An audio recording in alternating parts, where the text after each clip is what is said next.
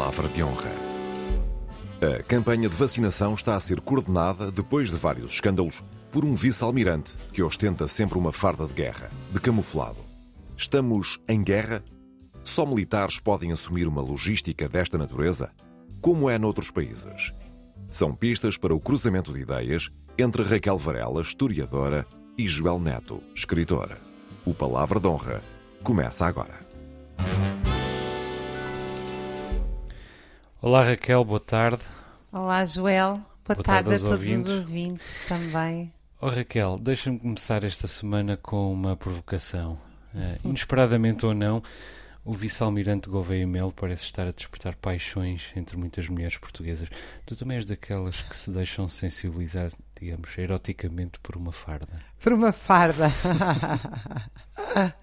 Não, eu, eu, eu, eh, pelo contrário, estou francamente preocupada por esta importância que a farda, eh, sobretudo este camuflado, esta farda camuflada, adquiriu como uma espécie de panaceia salvadora eh, de uma desorganização estatal que parece crónica, inclusive ao nível de questões tão fundamentais como é a saúde pública.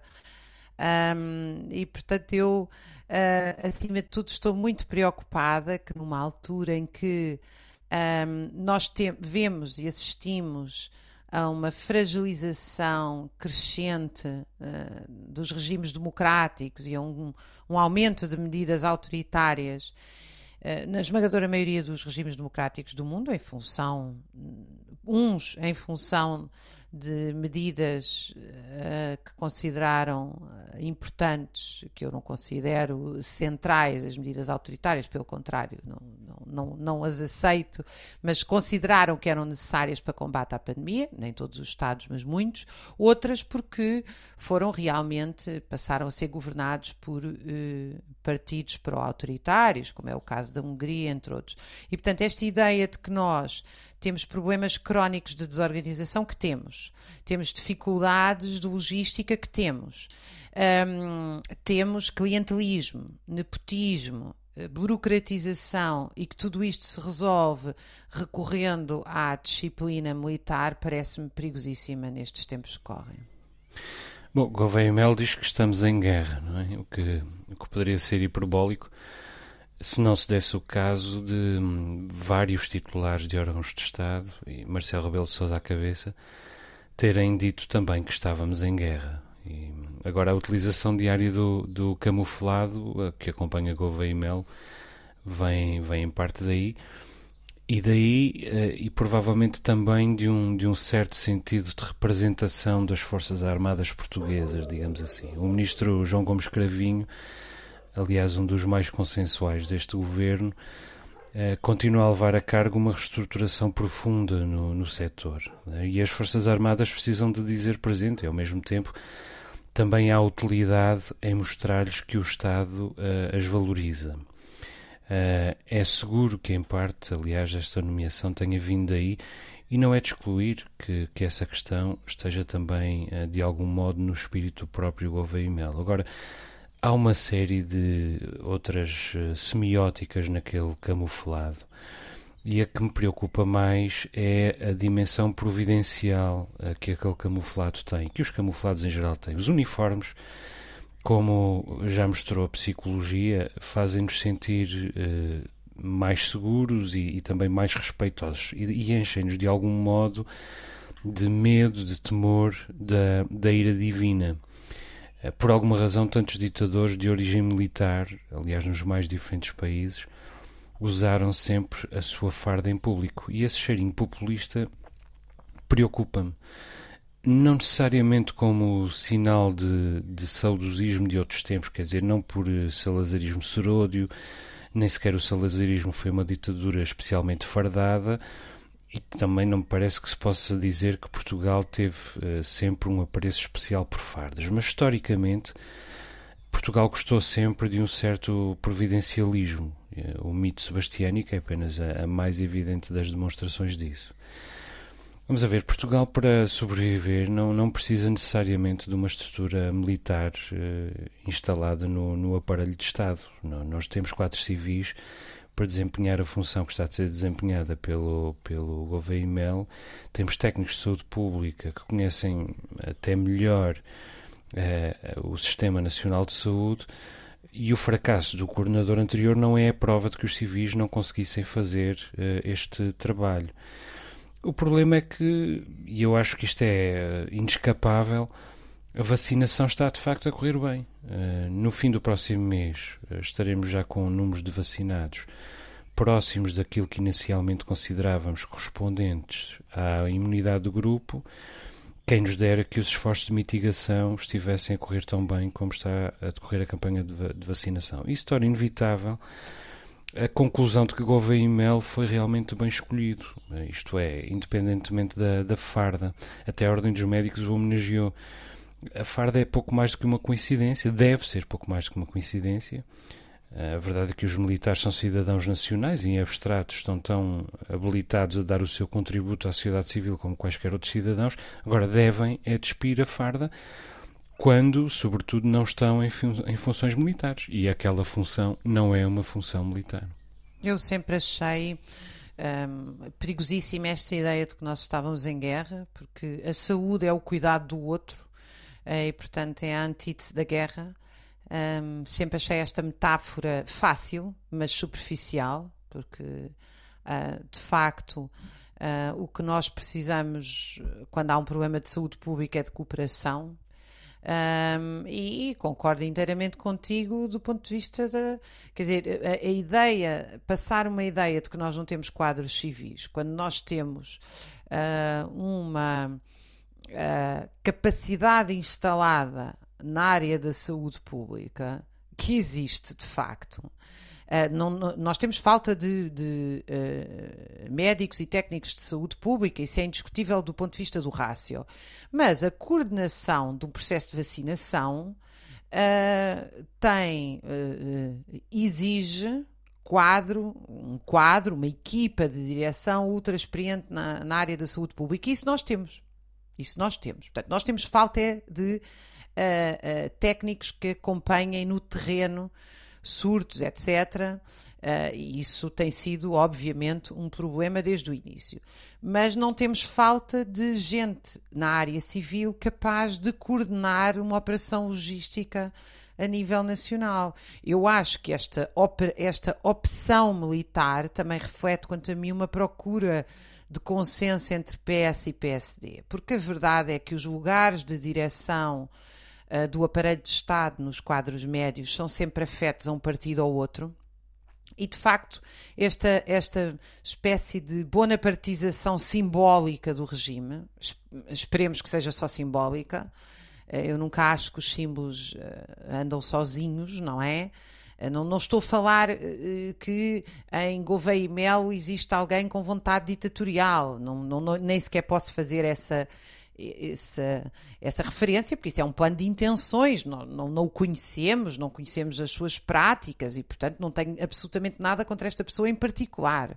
O problema é esta ideia de que um regime eh, justamente precisa de elementos bonapartistas e, neste caso, o máximo do bonapartismo, que é a instituição militar. Quando nós temos, sim, quadros de saúde pública. Agora, eu acredito naquilo que tem sido amplamente. Uh, denunciado, discutido uh, por tanta gente da área, que é nós, muito, durante muitos anos, privilegiámos um recrutamento partidário em, em, detrimento de um recrutamento nos quadros de direção uh, que privilegiasse o conhecimento, o mérito, o domínio dos temas, etc, etc. Portanto, frequentemente nós temos, Portugal vê-se com este problema, eu não acho que seja particularmente na área da saúde, acho que a questão da gestão uh, da gestão dos quadros médios é um, do, é um dos problemas gravíssimos e centrais do país em várias áreas. E quanto a mim, só se resolvia com mais democracia e não mais instituição militar, ou seja, com fórmulas que eh, impliquem a eleição de, dos dirigentes nas diversas, eh, nas diversas profissões. Até porque nós fomos colocados numa situação que a maioria das pessoas penso que nem saberá. É raríssimo o país que entregou a coordenação da direção de vacinação a um militar. Quer dizer, isto deveria ser lido como uma prova de fraqueza e não de força porque a esmagadora maioria dos países tem lideranças uh, na área da saúde pública capazes de levar para a frente este plano de vacinação. E outra coisa importante, uh, ao princípio, independentemente de quem lá estava, que eu também não conheço e, portanto, não tenho nenhuma capacidade de avaliar, o que se passava ao princípio é que havia escassez de vacinas. E agora nós não estamos perante isso. E, portanto, quando há escassez, é muito mais fácil haver corrupção, amiguismo, nepotismo, etc, etc. E neste momento não existe isso. Agora, é curioso que nós estamos a debater esta questão, e para mim ela é muito importante, ainda bem que a fazemos, mas uh, há outras questões no campo da vacinação que para mim são interessantíssimas também debater, não é? É os, a, a, a, a polémica que continua a existir e que o expoente máximo foi esta questão agora, esta semana, de uh, o primeiro-ministro vacinado ter que estar em isolamento, já para nem falar de coisas que para mim me chocam ainda mais, como uhum. ver uh, peritos matemáticos a indicar vacinação de crianças quando Sim. os testes nem sequer foram feitos em crianças com menos de 15 anos. Quer dizer, uhum. Quando a OMS não uh, sugere a vacinação de crianças. Tudo isto me Sim, parece mas, já do campo absurdo. Mas isso não cabe a Gouveia Mel. Eu devo dizer-te que, que não que não tenho não tenho nada contra os militares.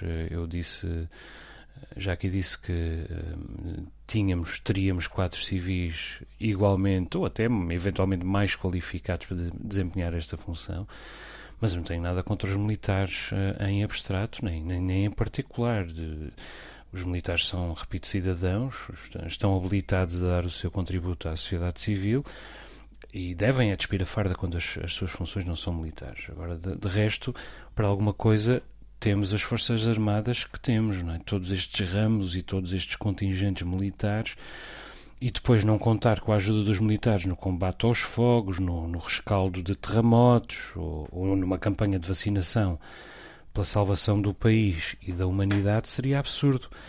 As Forças Armadas custam milhões e milhões de euros ao Estado, o dinheiro dos impostos dos portugueses, aliás, impostos que os super ricos não pagam, mas a que não se perdoa um euro a um pobre. Um, e ainda bem, uh, de facto, que as Forças Armadas têm especialistas nas mais diversas disciplinas.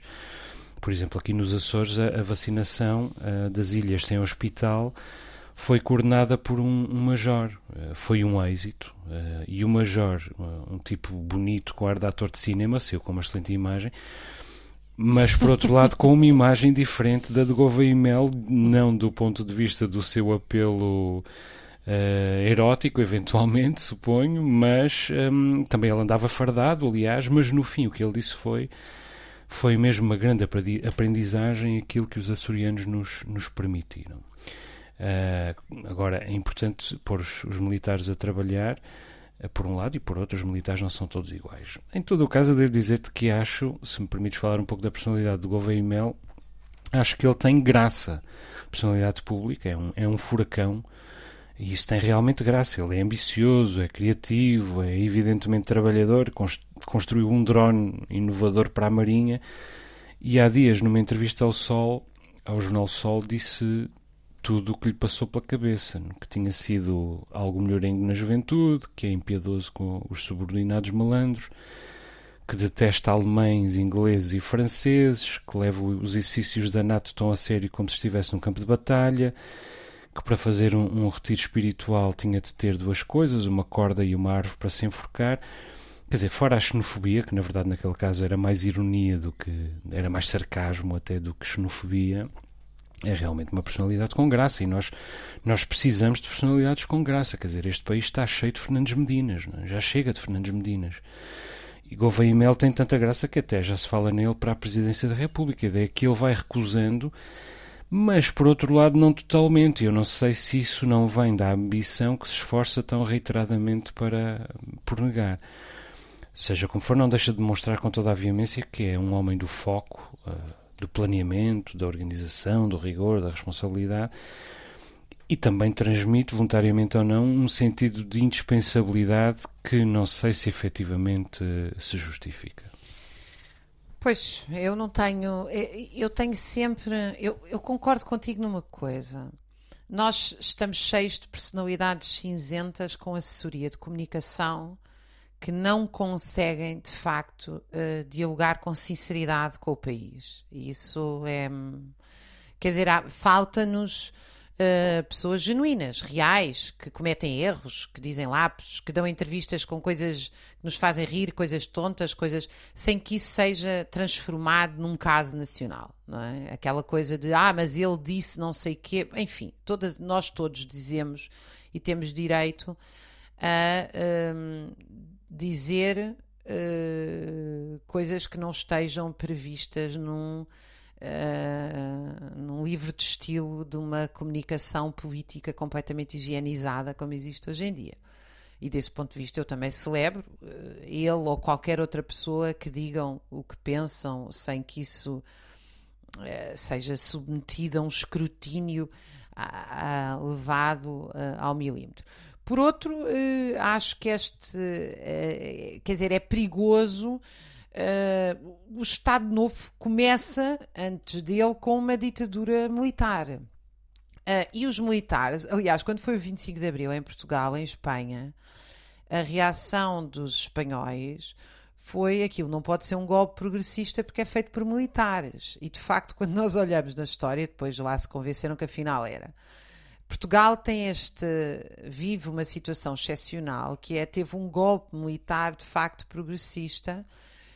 O Peru de Alvarado também foi um bocadinho assim, mas na maioria da história do mundo, quando os militares tomam o poder, é porque o Estado deixou de arbitrar as frações, as várias frações eh, das elites dirigentes um, e passou a querer recorrer a uma espécie de uh, homem forte e, portanto, à força bruta para impor. Uh, Uh, chamada eufemisticamente paz social. E, portanto, esta ideia de que, sim, senhora, as, as, coisas agora funcionam porque temos um setor militar, ainda por cima vive sempre de uma brutal ilusão. Verdadeiramente, quando uh, se chamam instituições autoritárias para tentar resolver um problema, isso não, isso não diz bem de nós, diz mal de nós. Diz que nós não conseguimos funcionar melhor uh, ou que não tentámos funcionar melhor de uma forma uh, democrática. E eu acho que isso de facto é uma ideia. Um, ehm, e, e, aquilo que tu disseste ainda agora, que tem a ver com uh, eh, um, ehm, a procura da personalidade carismática e providencial que vem salvar o país, é uma coisa fortíssima neste país, de facto. O sebastianismo e, e, e muito.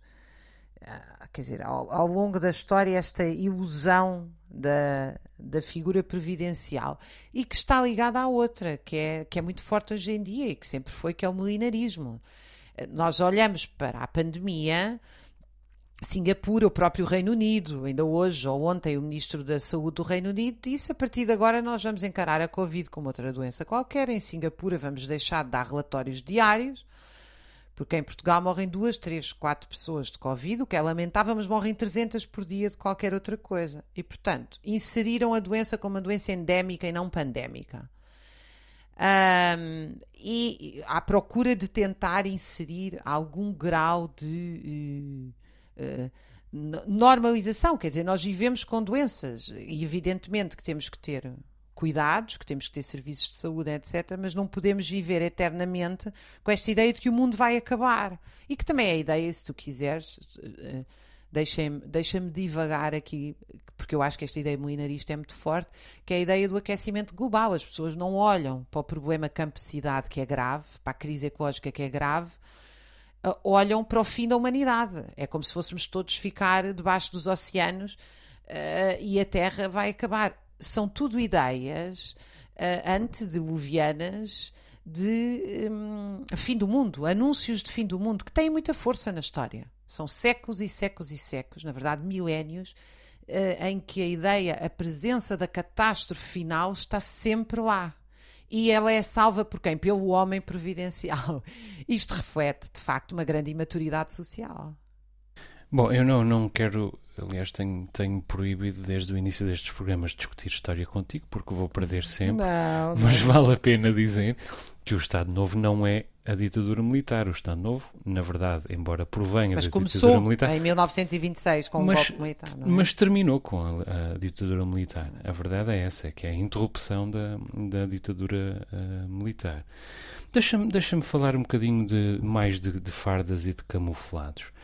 Até porque eu sou filho de um, de um homem fardado. Ah, o meu pai era polícia, aliás, um, um polícia garboso, digamos assim, e nós tínhamos muito respeito pela, por aquela farda. Sempre me intrigou, por um lado, porquê, e também foi sempre muito claro para mim que a última coisa que eu queria para a minha vida era alguma vez eh, vestir uma farda.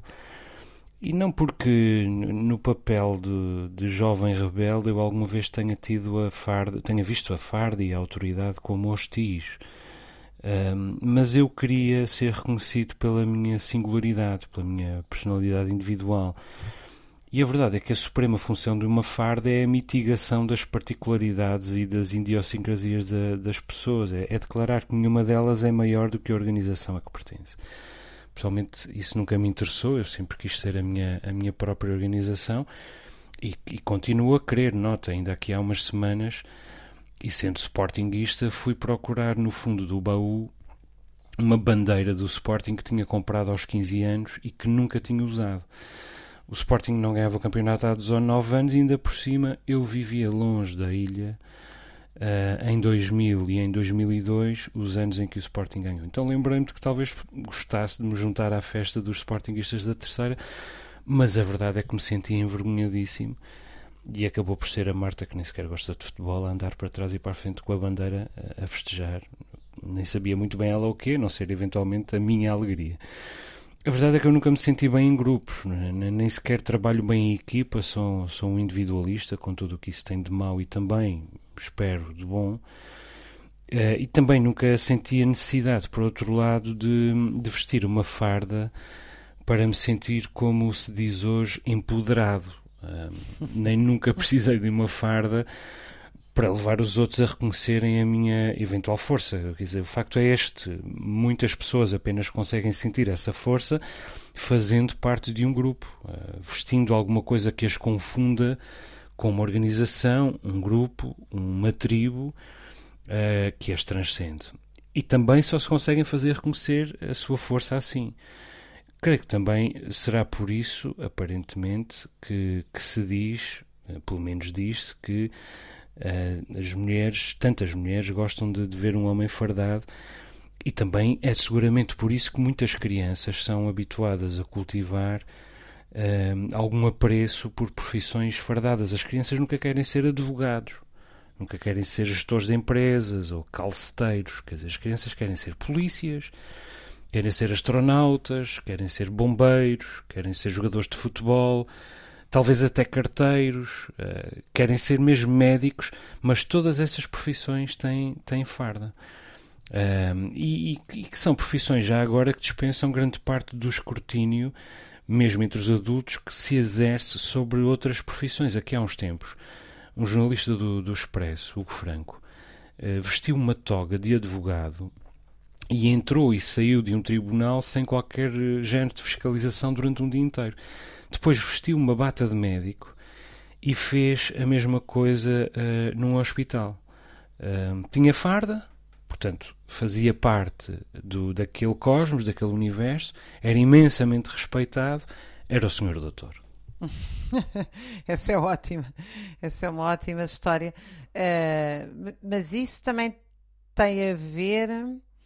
Quer dizer, a nossa reverência à farda também tem a ver com a nossa fragilidade democrática, porque eh, tu vês que noutros, hum, noutros países as, hum, o tratamento ah, é mais igual porque as pessoas são mais iguais entre si. Eu, eu, eu noto muito isso quando trabalho mais a norte, é mais as pessoas se tratam por tu, menos os empregados dobram as costas num café para nos servir, ah, menos olhares servis existem. Porque há mais igualdade. A verdade é essa. Quanto maior é o fosso social, maior é a reverência ao poder, não é? E isso é um problema que se muda simbolicamente e educativamente, mudando também as, as as condições sociais. Porque a verdade é que tu, eh, em Portugal, tens uma, uma diferenciação social muito grande e quando vamos para outros países ainda é mais. Eh, eu contava sempre esta história que é: eu, eu fui empregada de mesa na Alemanha com 18 anos, penso que já o contei aqui, tinha um, um ótimo salário, foi um dos melhores salários da minha vida. Em Tens Munique. de contar depressa, Raquel. Toda a gente me tratava, eu tratava as pessoas por você quando ia servir e as pessoas diziam-me: não, mas porquê é que me trata por você? E em Portugal nós temos um tratamento distanciado e no Brasil, quando um empregado nos vem servir, quase dobra as costas. É uma coisa horrorosa, o servilismo. E, portanto, a questão da reverência à farda é um problema também de desigualdade social nosso. Vou-me Sim, despedir. até, até é? dentro do, do, próprio país temos essas uh, oscilações. Aqui nos Açores, por exemplo, uh, em São Miguel há um servilismo muito mais, por exemplo, muito maior do que, por exemplo, aqui na Ilha Terceira. Se calhar não Por cá, falar porque a Ilha. Terceira é muito mais igualitária e São muito Miguel mais tem... republicana. Exatamente. Exatamente. Raquel, deixa-me só recordar, deixa só recordar aos, aos nossos ouvintes que têm à sua disposição o endereço de e-mail palavra de honra arroba rtp.pt aguardamos as mensagens deles. Raquel, até para a semana, um beijinho. Até para a semana, um até para a semana aos beijinho. ouvintes. Raquel Varela e Joel Neto voltam a encontrar-se na próxima semana.